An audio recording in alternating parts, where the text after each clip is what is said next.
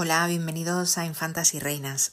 Hoy vamos a retomar una serie que tenemos un poco abandonada, que es la de las hijas de la reina Victoria, de las que hace unos meses que no hablamos. Tenemos un episodio sobre Victoria, la mayor de ellas, un segundo episodio sobre Alice, o también conocida con su nombre en castellano Alicia, del Reino Unido, y hoy vamos a hablar de la tercera, de Elena.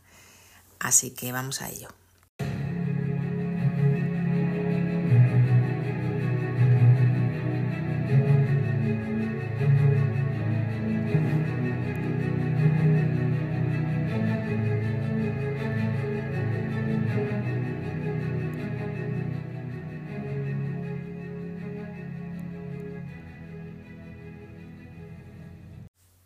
La reina Victoria tenía 27 años recién cumplidos el día antes, cuando nace Elena Augusta Victoria, que es el nombre completo de Elena del Reino Unido. Casi, casi compartían cumpleaños la madre y la hija. A pesar de tener 27 años, que hoy en día es una edad bastante joven, Elena ya era su quinta hija en total y tercera de las niñas. Nació además en un parto un poco largo y complicado en el que tanto la madre como la niña no lo pasaron demasiado bien. En su infancia, Elena compartió actividades con sus hermanas y como hablábamos ya en los episodios dedicados a ella, tanto Victoria como Alberto de Sajonia-Coburgo que era su marido, se preocuparon bastante de la educación de sus hijos y de tenerlos siempre cerca y dedicarse a ellos, cosa que no era muy común en general en las familias reales. Y ya sabéis que tenían algunas propiedades dentro del Reino Unido a las que mm, asistían en ciertas épocas del año. Llevaban allá a sus niños para que disfrutaran de la naturaleza, para que corrieran a sus anchas, e incluso con algunas estancias dentro de las residencias específicamente diseñadas con juguetes para ellos. De esto ya hablamos en los eh, dos episodios dedicados a sus hermanas. Después del nacimiento de mm, Elena, la reina Victoria tuvo dos hijas más, Luisa y Beatriz y otros dos hijos más también de las cinco niñas que tenía la reina. Elena fue justo la que estuvo en la mitad y tenía solamente 15 años cuando el 14 de diciembre del año 1861 muere el príncipe Alberto y como todos sabemos la reina Victoria tuvo un duelo bastante complicado ante la pérdida de su marido en un principio quiso que todo el mundo se fuera de Londres y se fuera de Windsor, que eran las dos residencias a donde más, donde más estaban a lo largo del año, a la casita que tenían en la isla de White, eh, que os comentaba antes que era una de las que más visitaban con los niños para que ellos pudieran allí jugar eh, entre la naturaleza. Eh, la reina Victoria entró en un momento muy oscuro de su vida y de alguna manera arrastró a todos sus hijos. Cuando murió el príncipe Alberto, su hija Victoria, la mayor, ya se había casado y al año siguiente, en el año 62, se casó la segunda, Alicia, que hacía un poco las labores de secretaria y acompañante de su madre en aquellos momentos de viudedad. Ese papel pasó a, a Elena, que se convirtió en esta nueva secretaria para ayudarle con el papeleo, con la correspondencia y sobre todo para estar a su lado y acompañarla. La reina Victoria, ya lo comentamos en algún otro de los capítulos sobre sus hijas, era bastante acaparadora y bastante dominante con sus hijos e intentaba Mm, decidir sobre sus vidas incluso cuando estos estaban ya casados. Elena tuvo un episodio en esta eh, primera juventud porque parece ser que tuvo una relación con un hombre que estaba al servicio de la Casa Real, había trabajado previamente como bibliotecario del príncipe Alberto y seguía en, en palacio, pero eh, bueno, pues se supone que tuvieron algún tipo de relación, una relación que se descubrió y la reina eh, Victoria montó en cólera, lo despidió y no solo lo, despidió, sino que eh, lo mandó de vuelta a su casa, a su país natal, que era Alemania. Y evidentemente lo primero que pensó después es, mm, para evitar que esto se pueda volver a repetir, pues vamos a ver si casamos a Elena y nos quitamos de problemas.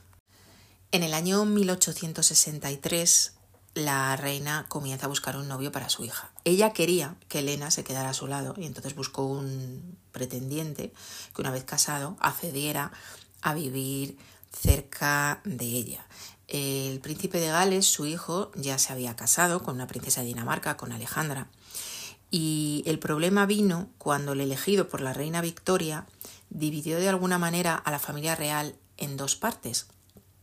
Los que lo vieron bien y los que lo vieron mal. ¿Por qué? Pues porque el novio en cuestión, que era Christian de Schleswig-Holstein, procedía de unos territorios, precisamente los que llevaba en el nombre eh, Schleswig-Holstein, que estaban disputados por varias potencias europeas. Y entre estas potencias estaban, por un lado, Prusia, que recordemos que la hija mayor de la reina Victoria era princesa heredera de Prusia, y por otro lado Dinamarca, que era la patria de origen de la princesa de Gales, de la nuera de la reina Victoria.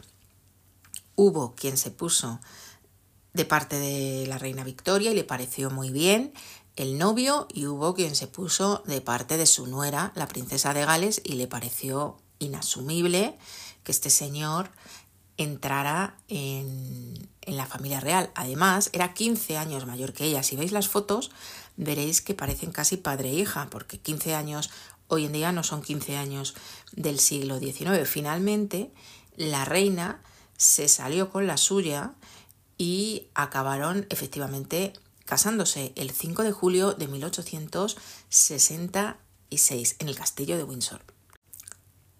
En la boda hubo ciertos desencuentros porque el, eh, hijo y heredero de, Victoria, es decir, el príncipe de Gales, en principio dijo que no iba, pero la reina estaba tan contenta que decidió, bueno, pues que se celebrara la boda en la medida de lo posible, que todavía seguían en luto de la manera más airosa que se pudiera. Eh, de hecho, ella, aunque iba siempre de luto, llevó una prenda blanca, como si fuera una especie de alivio de luto y como os decía, la boda fue en el castillo de Windsor, no fue en la familia, en la famosa capilla de St. George, sino que fue en una especie de capilla oratorio privado, pero se celebró.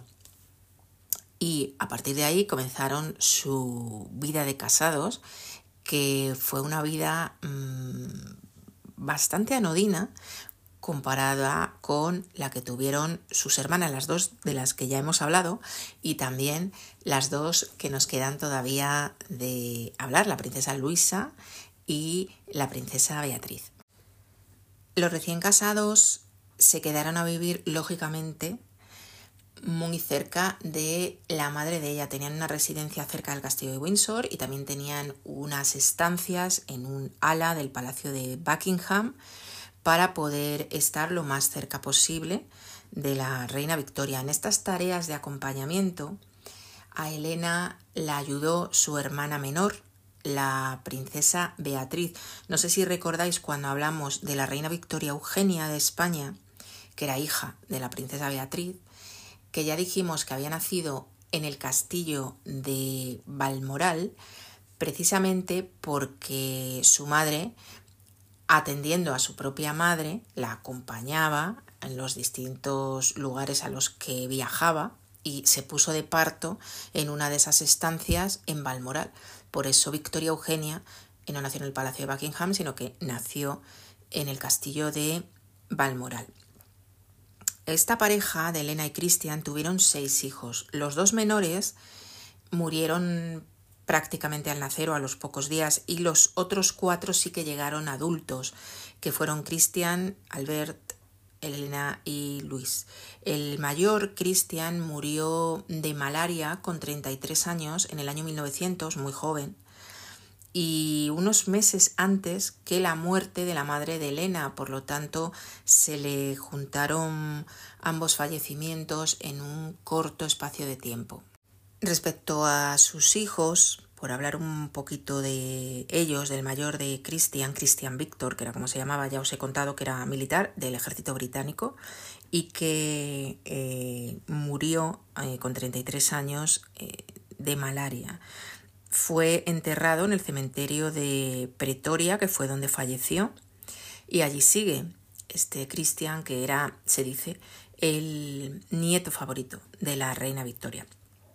Respecto a Albert, fue militar del ejército prusiano y mm, tuvo una hija fuera del matrimonio. Elena se quedó soltera y Luisa se casó con el príncipe mm, Ariberto de Anhalt, nombre un poco extraño, en un matrimonio fallido porque Ariberto era homosexual, parece que a él le convenía el matrimonio un poco por tapar su condición y fue un matrimonio que no se llevó bien, que de hecho se cree que no se llegó ni a consumar y fue anulado posteriormente. Por lo tanto, Elena no tuvo ningún nieto, mm, iba a decir legítimo, legítimo de la época.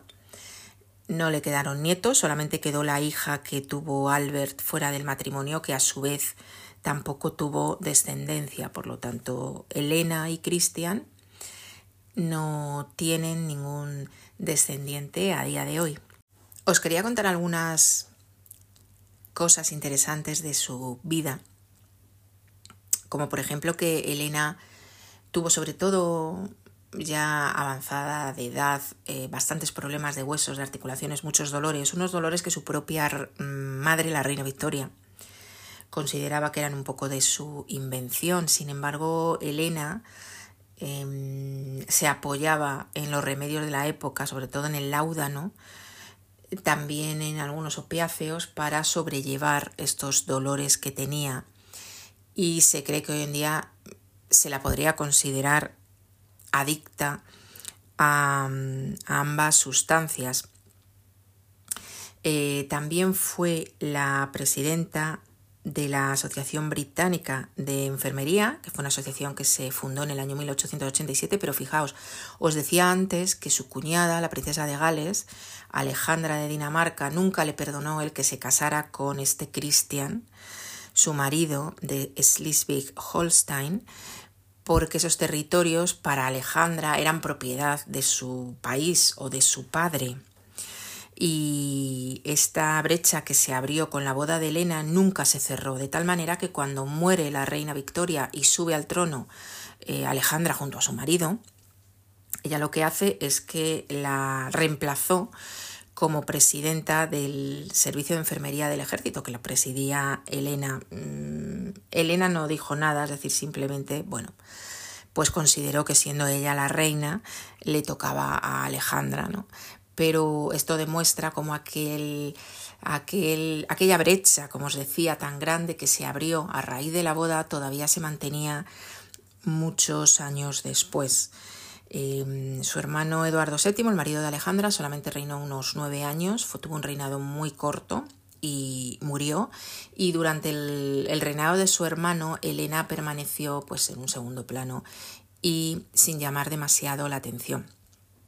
En el año 1917 murió Christian con 86 años, una edad bastante avanzada para la época, y ella muere el 9 de junio de 1923, mm, seis años después, a los 77. Está enterrada en el cementerio real que hay mm, cerca del castillo de Windsor, aunque en un principio la enterraron en la cripta de St. George, pero posteriormente llevaron sus restos al cementerio.